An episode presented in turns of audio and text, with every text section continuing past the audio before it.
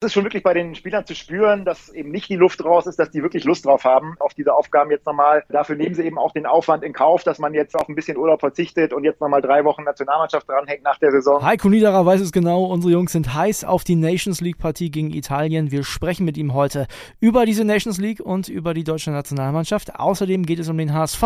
Gestern Morgen hieß es erst noch, Glatzel verlässt den Verein, aber dann kam Babak Milani und hat erstmal Licht ins Dunkel gebracht. Nee, Glatzel bleibt. Warum? Das klären wir heute in Stammplatz und es gibt noch ein paar Transfer-News, unter anderem auch ein paar Trainer mit dabei. Ich bin André Albers. Stammplatz. Dein täglicher Fußballstart in den Tag. Und ich würde sagen, wir starten direkt mit dem, was vor uns liegt. Morgen 20.45 Uhr live auf RTL Nations League. Italien gegen Deutschland. Natürlich sind unsere Nationalmannschaftsreporter schon vor Ort und wir klingeln jetzt durch beim Kollegen Heiko Niederer. Anruf bei Heiko Niederer. Heiko, André hier, grüß dich. Ich habe unseren Hörern versprochen, wir reden heute über die Nations League und da bist du ja der richtige Mann.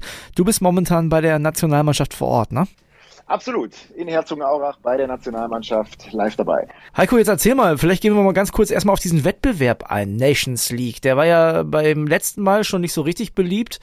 Ist das jetzt anders geworden? Kommt es bei den Leuten besser an und vor allem, wie denkt die Nationalmannschaft darüber? Ja, ob es bei den Leuten besser ankommt, weiß ich nicht. Ich glaube, es ist immer noch so, dass es viele nicht wirklich auf dem Zettel haben. Wir selber haben auch noch Probleme ein bisschen mit diesem Wettbewerb, weil der, ja, wie gesagt, neu ist und äh, tatsächlich noch etwas ungewohnt. Ähm, den gibt's ja erst seit äh, vorletztem Jahr eigentlich und jetzt ist die zweite Runde dieser Nations League. Aber immerhin mit tollen Spielen, absolut. Italien, zweimal England, Ungarn, das sind natürlich Top-Spiele und deshalb ist der auch das tatsächlich diesmal bei der Nationalmannschaft etwas beliebter geworden haben. Eigentlich ist es denen egal, ob das dann Freundschaftsspiele oder Nations League sind, aber die Top-Gegner, das zählt natürlich und es ist natürlich für die Nationalmannschaft jetzt im IWM-Jahr auch so ein bisschen der Härtetest. Hansi Flick hat ja fast alle Spiele gewonnen, aber eben nur gegen etwas kleinere Gegner. Gegen Holland, gegen den Großen gab es einen Unentschieden und da ist man natürlich jetzt total heiß drauf, gegen Italien, gegen England endlich auch mal einen Großen zu schlagen.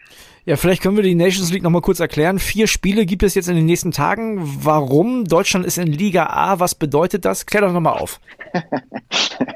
ich hoffe, ich sage alles richtig.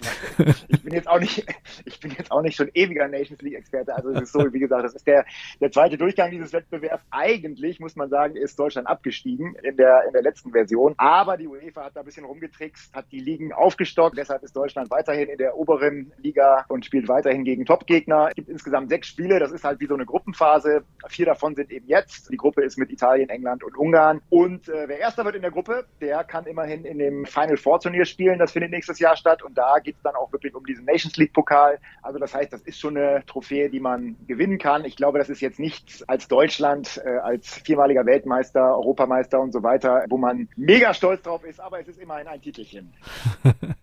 Eigentlich nicht dabei, dann aber doch aufgestockt. Klingt so ein bisschen nach Eurovision Song Contest, da kann man nur hoffen, dass wir mehr Punkte holen. Ja, eben. Die UEFA weiß natürlich auch, dass Deutschland ein wichtiger Verband ist und in der B-Kategorie, da wollte man uns dann doch nicht haben, lieber in der A-Kategorie. Also da äh, können wir ein bisschen Danke sagen an die UEFA, dass wir da äh, weiterhin oben mit dabei sind. Wie gesagt, eigentlich ist es aber wurscht. Äh, was wirklich zählt, sind natürlich die großen Turniere, Weltmeisterschaft und Europameisterschaft. Aber es ist eben ein guter Test für die WM in Katar im Winter und so viele Möglichkeiten zu testen haben wir ja nicht mehr. Ne? Es sind ja auch fast alle Stars mit dabei. Einer wird jetzt nochmal einen großen Schritt machen in seiner Karriere. Der wechselt nämlich von Chelsea zu Real Madrid. Genau. Antonio Rüdiger wird jetzt auch ein königlicher, wird da dann wahrscheinlich mit David Alaba ein, ich glaube, viel besseres Abwehrduo gibt es dann nicht, muss ja. man sagen. Alaba, Rüdiger, das hört sich schon sehr gut an. Da wird sich sicherlich auch Toni Groß freuen, dass da hinter ihm zwei solche Verteidiger abräumen. Also da kann man Real nur gratulieren mit Antonio Rüdiger, ein Topmann. Womit dürfen wir jetzt morgen in Bologna rechnen? Also rechnest du mit einer richtig guten deutschen Leistung? Ist nach, der, nach dem Saisonende vielleicht auch die Luft raus? Was meinst du, was wird das für ein Spiel? Nee, also das ist schon wirklich bei den Spielern zu spüren, dass eben nicht die Luft raus ist, dass die wirklich Lust drauf haben auf diese Aufgaben jetzt nochmal. Dafür nehmen sie eben auch den Aufwand in Kauf, dass man jetzt auf ein bisschen Urlaub verzichtet und jetzt nochmal drei Wochen Nationalmannschaft dranhängt nach der Saison. Ich glaube, das wird ein gutes Spiel. Was ein bisschen schwierig einzuschätzen ist, ist eben der Gegner Italien. Die haben ja jetzt in diesem Finalissima-Spiel gegen Argentinien 3 zu 0 recht deutlich verloren. Ein bisschen schwer zu sagen, wie ernst die das nehmen. Für die äh, ist es eben keine WM-Generalprobe, weil die sind nicht äh, dabei bei der WM. Das heißt, es ist die Frage, wie viel Spannung ist bei denen so drin. Bei Deutschland wird auf jeden Fall Spannung drin sein und äh, ich glaube, die machen ein gutes Spiel und ich glaube auch, wir können Italien schlagen auf jeden Fall. Müssen wir noch mal kurz erklären, Finalissima, das heißt, da hat der Europameister gegen den Südamerikameister gespielt, ne? André, ich muss zugeben, ich habe selbst erst am Abend von diesem Spiel erfahren. Ich wusste nicht, dass es das gibt. Europameister gegen Südamerikameister, eigentlich eine schöne Idee, aber glaube ich auch noch nicht so richtig in den Köpfen der meisten Fans angekommen, dass es dieses Spiel gibt. Ja, ist so ein bisschen sowas wie ein Nationalmannschaft Supercup, kann man dann ja schon fast sagen. Genau, genau, genau, so ist das, ja. Finalissima. Schön, ein schöner Name auf jeden Fall. Okay, vielleicht kommen wir noch mal ganz kurz zur deutschen Mannschaft. Erwartest du die erste Reihe oder meinst du, da gibt es noch den einen oder anderen Wechsel, um ein bisschen was auszuprobieren? Nee, also ich glaube, Hansi Flick wird jetzt schon wirklich ganz genau hingucken auf die Stammplätze äh, und schon sehr Richtung erste Elf gehen. Klar wird es da sicherlich auf der einen oder anderen Position vielleicht auch nochmal Tests geben, wenn er jemanden nochmal speziell sehen möchte. Aber im Großen und Ganzen, glaube ich, werden wir jetzt in diesen ganzen Spielen nicht so viel Rotation sehen, sondern eher Richtung Einspielen für WM, dass man dann wirklich irgendwann auch eine Elf hat, auf die man bauen kann. Hansi Flick hat das ja auch bei Bayern gezeigt, dass er jetzt kein Freund ist von zu viel Rotation, sondern er will einen Kern haben, eine starke Achse haben und eigentlich eine eingespielte Elf. Also das heißt, ich gehe davon aus, dass wir in diesen Spielen wirklich auch schon eine absolute deutsche Top-Elf sehen, ja. Oh, und dann wird es auch interessant und für die Fans auch ganz spannend. Ich danke dir, Heiko. Alles klar, schöne Grüße. Also, ihr habt's gehört, viele Profifußballer verbringen ihre Sommerpause in der Nations League.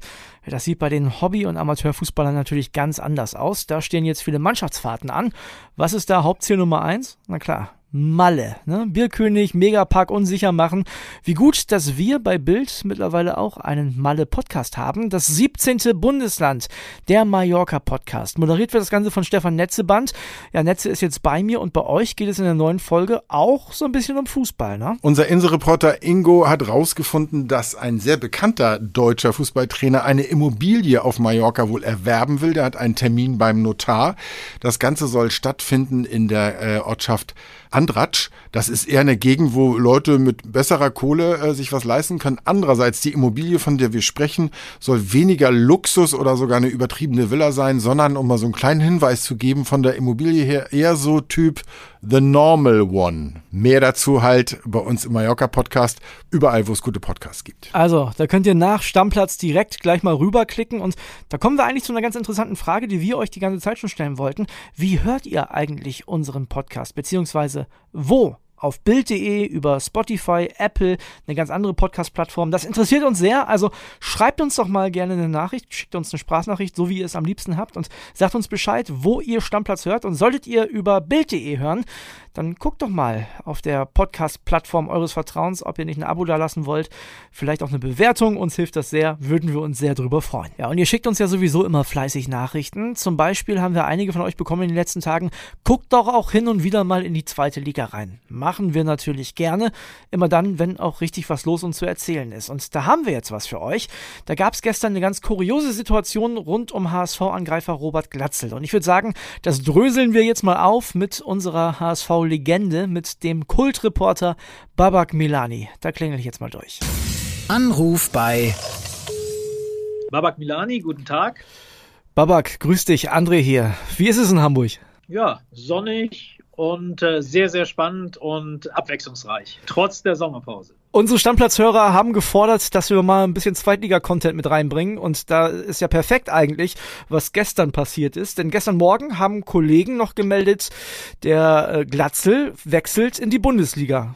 Das hast du dann aber klargestellt. Und zwar ja, um, um, die Mittagszeit. Unsere Informationen waren andere. Es kann immer passieren, dass man da vielleicht in die falsche Richtung marschiert, weil man andere Informationen hatte. Aber unsere waren eben andere. Unsere waren eben, dass Glatzel sehr gut möglich beim HSV bleibt. Und so war es dann auch. Der Glatzel hat sich überzeugen lassen, besonders von Jonas Bolt, das ist der Sportvorstand des Hamburger Sportvereins, der sehr, sehr um ihn gekämpft hat, in dem Urlaub dauernd angerufen hat und ihn doch überzeugt hat, zu bleiben. Und jetzt ist eben der Fakt so, Glatzel hätte nach Nichtaufstieg, der leider ja passiert ist, für 1,4 Millionen aussteigen können aus seinem bis 2024 laufenden Vertrag. Das ist ein Schnäppchen für einen Mann, der 22 Tore in der zweiten Liga geschossen hat und eben zweitbester Torschütze war hinter Terodde, der unerreichte 30 erzielt hatte.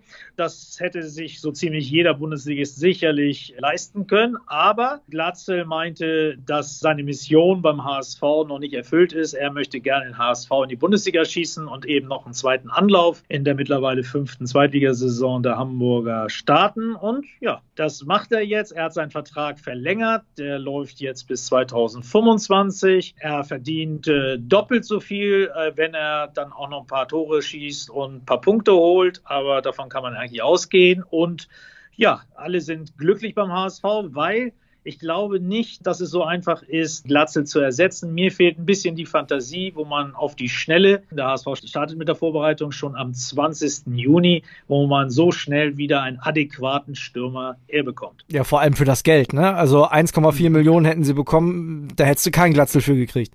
Das ist genau richtig. Und ich habe auch lange überlegt, äh, als es immer hieß, geht Glatzel, geht er nicht wen man da als Ersatz holen könnte. Und mir ist jetzt wirklich keiner eingefallen. Ich sage ja, mir fehlte da die Fantasie, aber dafür sind ja auch hochbezahlte andere Herren zuständig.